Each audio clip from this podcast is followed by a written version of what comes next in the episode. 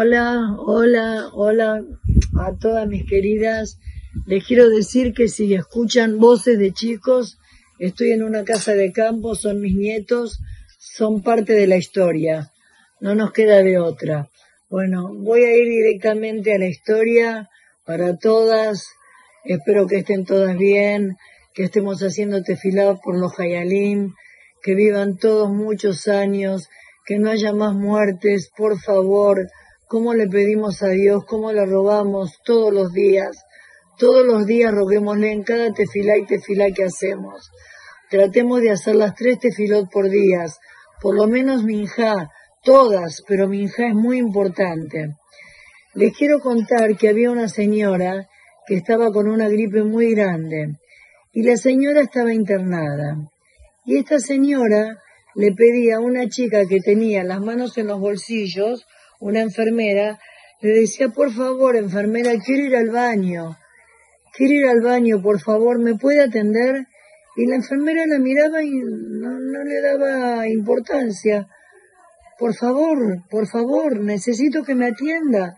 Por favor, no, no, no, no me haga así, no me haga así, atiéndame. No le daba bolilla, no le daba importancia, como si fuera que no la escuchaba y agarró la señora, le, le, le, le, salió un grito del alma muy grande, muy fuerte, que tuvo que venir la asistente del sanatorio y le preguntó, señora, ¿qué le pasa?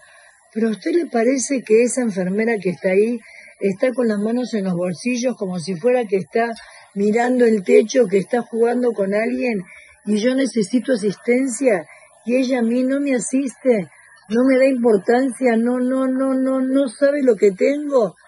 Entonces le dice, señora, y acá tenemos algo muy grande. Como le conté una vez en una historia de un rab que fue a un bar mitzvah del nieto y de un, y de un alumno, y que el alumno le dijo para qué vino, y era porque era para arreglar el teléfono, no creo que se acuerden. Si se lo acuerdan, eso es pensar Lekaf Zehut. ¿Cuál es el Lekaf Zehut de este hermoso Maasé? Que la pobre enfermera no tenía manos. Y entonces la enfermera la miraba y le daba muchísima vergüenza ir a asistirla sin manos y que todo el mundo vea que no tenía manos.